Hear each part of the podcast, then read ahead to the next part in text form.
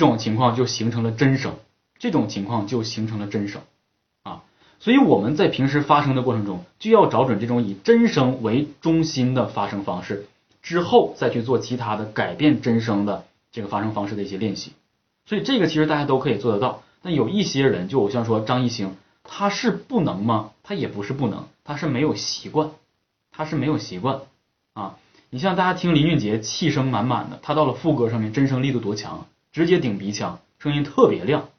所以呢，每个人都拥有用真声的一个能力，只是你没有找准方法啊。现在其实说实话，好多男生啊，说话比女生还温柔，就是这些小鲜肉们说话比女生还温柔。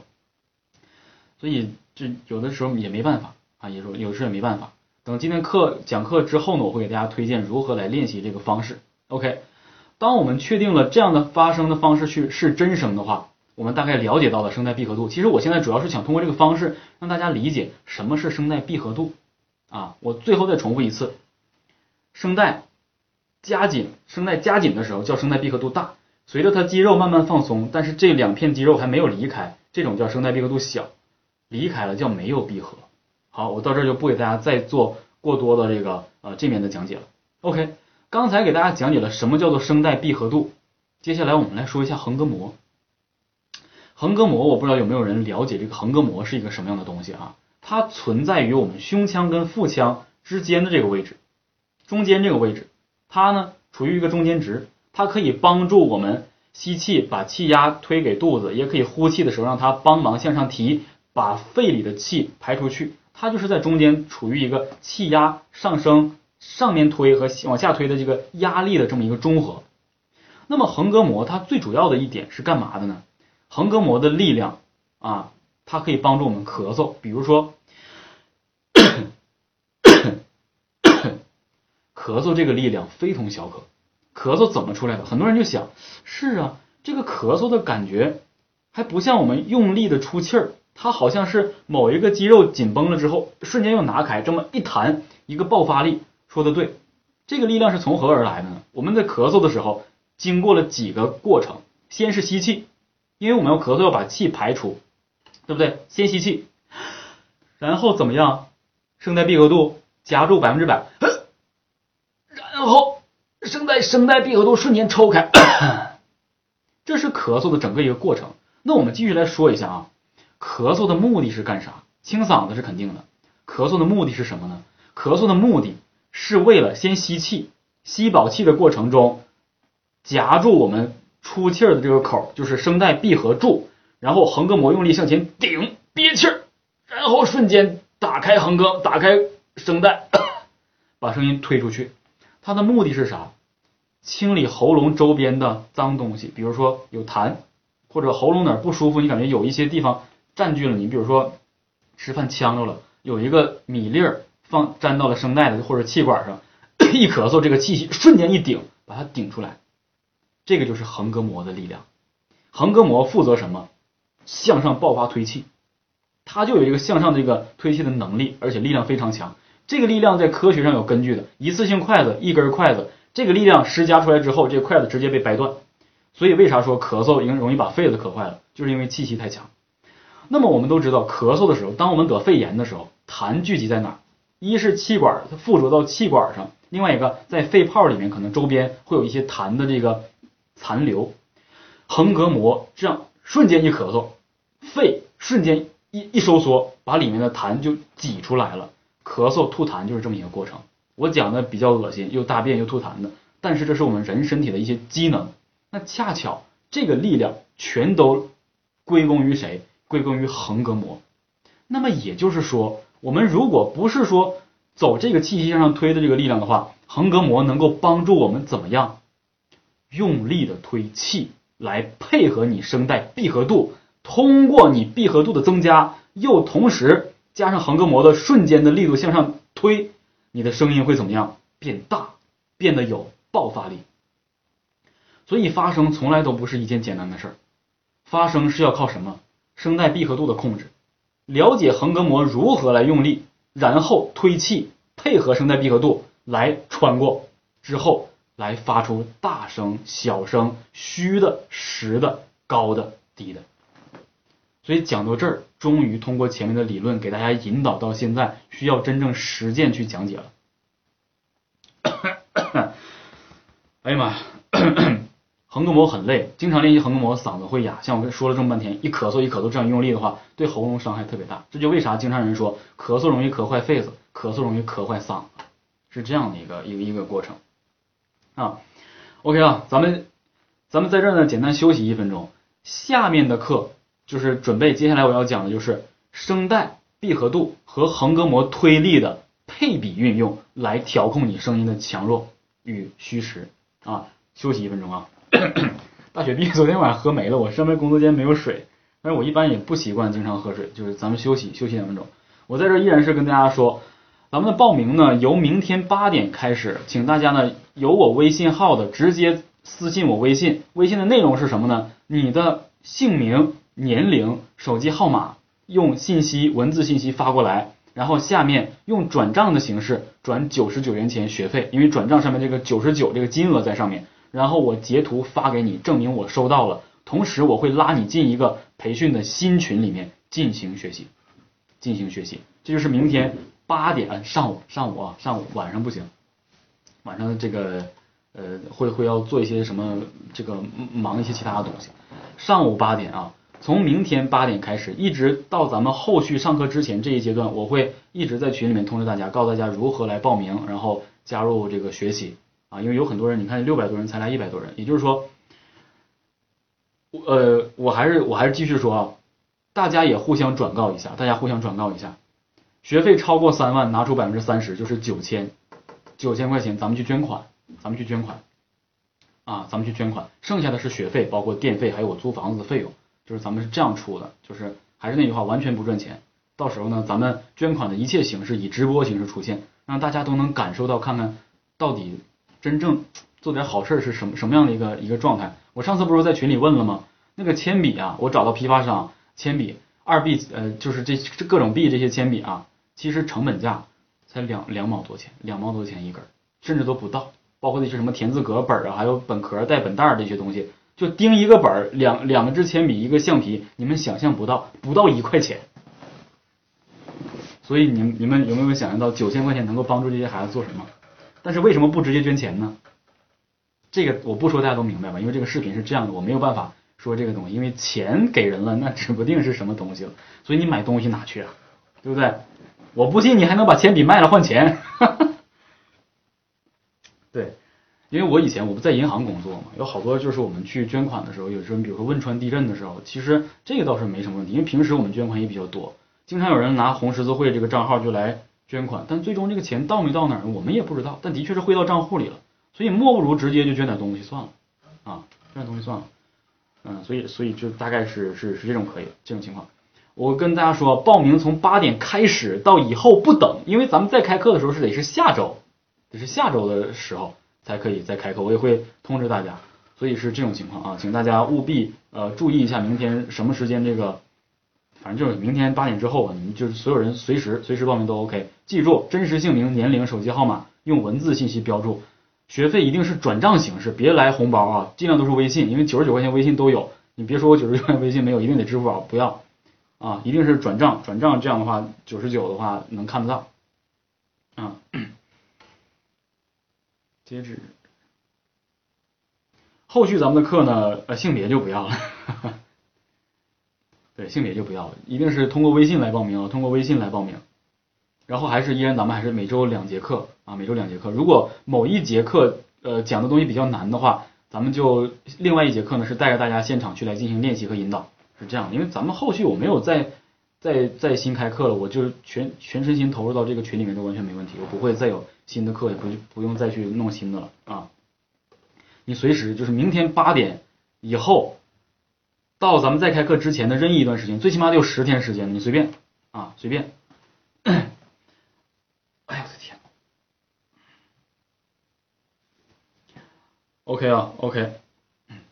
然后咱们继续开始回到这个课程中来。其实我压根儿也没休息，反倒说的多。嗯，咱们接下来呢，开始进行一个今天我认为最重要的一节课，请大家务必听懂，而且我讲的一定能讲得懂，只要你不溜号。你一定听得懂啊！你一定听得懂。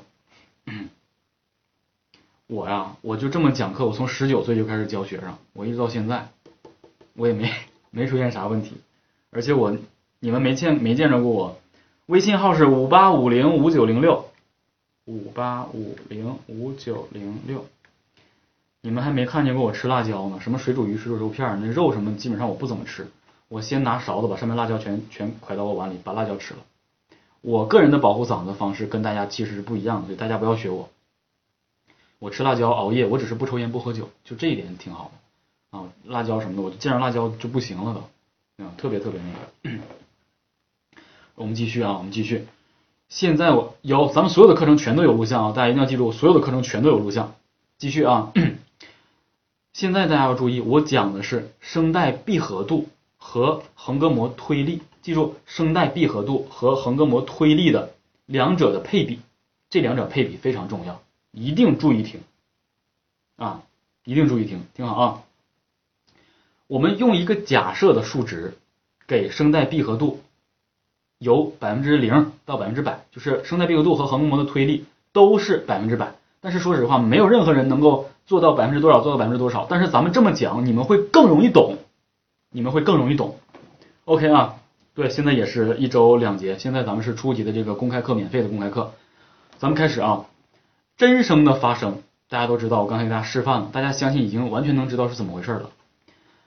什么样的配比，就是百分之多少的声带闭合度和百分之多少的横膈膜推力，它们配合到一起可以发真声呢？我们猜一猜。啊，我给大家两个选择，第一个选择，嗯，别的，我咱们把数值说出来啊，就是说百分之。五十的声带闭合度和百分之五十的横膈膜的推力，就是说一比一的这种完全的，是能发出真声，还是说声带闭合度是更大，然后呢，这个横膈膜推力相对小一些，是能发出比较基准的真声？大家感觉是怎么样的？是一比一，还是声带闭合度要大过于横膈膜推力？就是说大的也多一些呗，就那种感觉，就你们感觉，因为这个数值没有办法人把它控制的百分之百，是没有人控制的准。但是这样讲大家会很容易理解。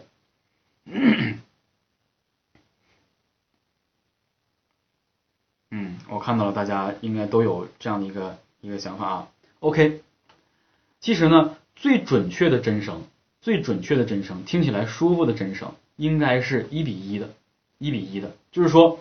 百分之五十的横膈膜呃声带闭合度和百分之五十的横膈膜推力，它们形成的声音是最纯粹的啊，没有任何爆炸的，也没有任何压抑的那种什么真声。如果声带闭合度大，比如说声带闭合度是七十八十，横膈膜推力是四十和五十，你会得到一个非常压抑的压迫喉咙的真声，很不舒服。所以我们时刻要记住，当我们真正能发真声的时候。一定是声带闭合度和横膈膜推力配比一比一。那但是咱们继续说啊，我问大家一下，比如说各百分之五十的横横膈膜声带闭合度和百分之五十的横膈膜推力，它发出的是真声。然后咱们继续啊，百分之二十的声带闭合度和百分之二十的横膈膜推力得到的是真声吗？大家猜一猜，每一个都占百分之二十的力度，是真声吗？是真声吗？是真声吗？好，我来给大家，看来大家对这个声音这个是完全不懂。我现在我讲完之后，你们会发现好懂得好多。这个也是一比一，也是真声。那么大家就会说了，老师，那我这个五十，这个五十它是真声，这个二十，这个二十还是真声，那你耍我们呢？我告诉你，是小力度的真声，百分之五十和五十，看好啊啊，真声，百分之二十，百分之二十，啊，力度变小了，但还是真声。如果百分之八十，百分之八十会什么样？啊，就是这样的。所以同等套路，对吧？同等的一比一的。如果他们占百分之百分比小，同时小，声音是真声，但是力度小。那么我给大家用一个动作，这样是同等的。我现在做都是一比一啊，这是小，这样让它们升高变大。用这个动作给大家去举例啊，听一下声音变化。开始，啊，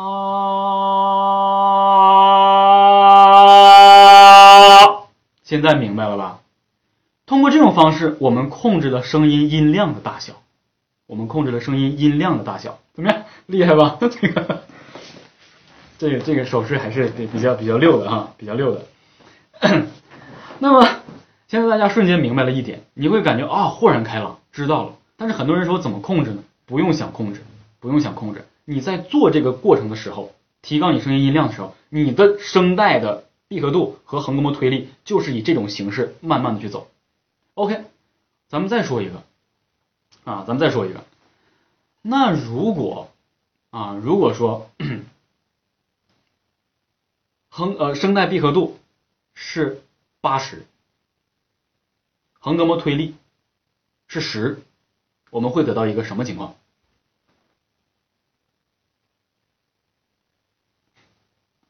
大家猜一下，我们会得到一个什么情况？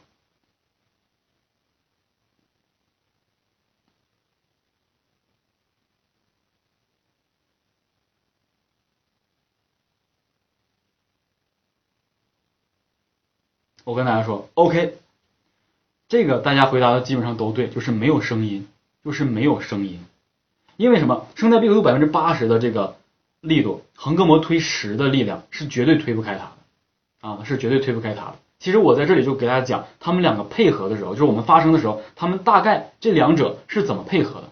OK，咱们继续啊，下一个问题啊，下一个问题。那如果声带闭合度是百分之三十，那么横膈膜的推力是百分之七十，会得到什么样的声音？声带闭合度是百分之二三十，横膈膜推力是百分之七八十，会得到什么？